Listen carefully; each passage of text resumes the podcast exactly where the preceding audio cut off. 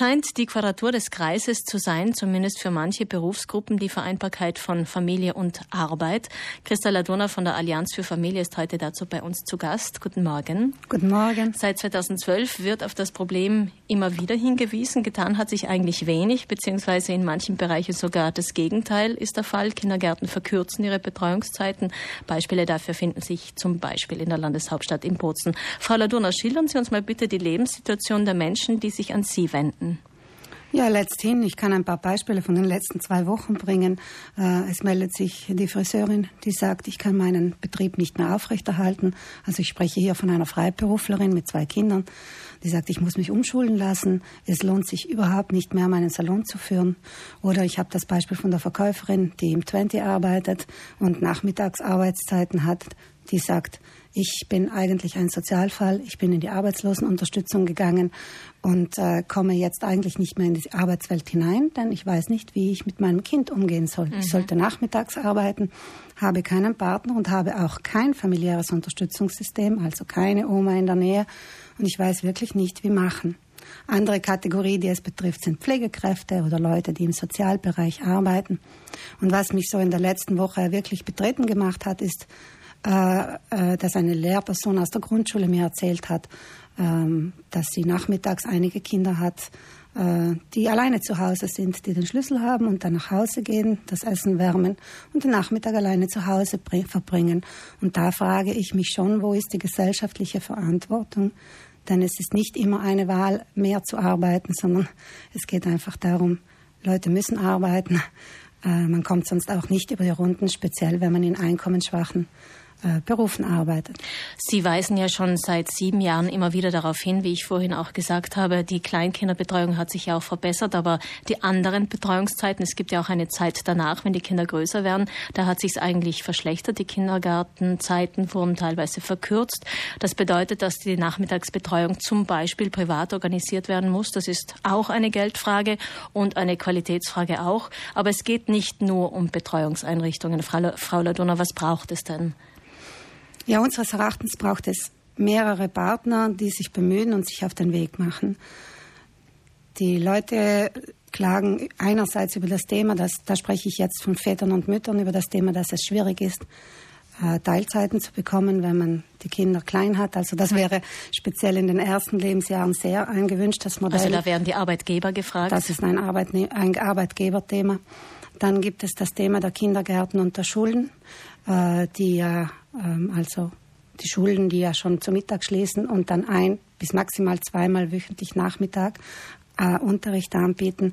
Äh, das sind ja Schulmodelle, die entstanden sind, als unsere Mütter alle noch zu Hause waren. Mhm. Also die sind schon lange so. Ähm, da gibt es in vielen anderen Ländern Bemühungen, die Schulzeiten auszuweiten, Ganztagesschulen zu schaffen. Und ich spreche hier nicht von einem einheitlichen Modell, das sich über ganz Südtirol stülpt, sondern davon, dass man wählen kann, wenn man es nachmittags brauchen würde. Äh, dann spreche ich auch von den Gemeinden, äh, die Gemeinden, die Mittagstische anbieten. Äh, viele Eltern sagen, ich habe einfach riesiges Problem, zu Mittag zu Hause zu sein.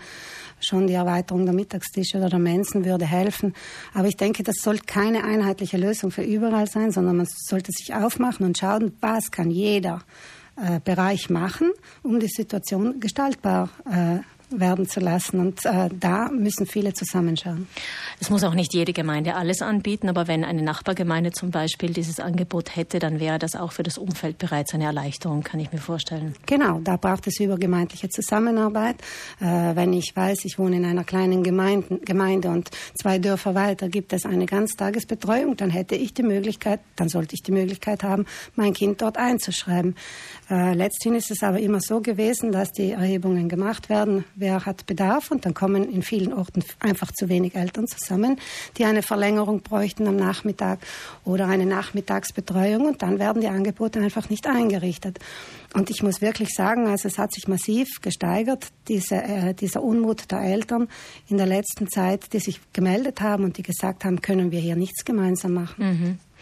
Also Arbeitgeber wären gefordert, das Bildungssystem wäre gefordert, die Gemeinden, also auf lokaler Ebene. Es gibt auch Mütter, die sagen, ich will gerne meine Kinder zu Hause betreuen. Wie wäre denn auch da wäre eine Möglichkeit, dass die Mütter einfach Geld bekommen für diese Arbeit, die sie leisten?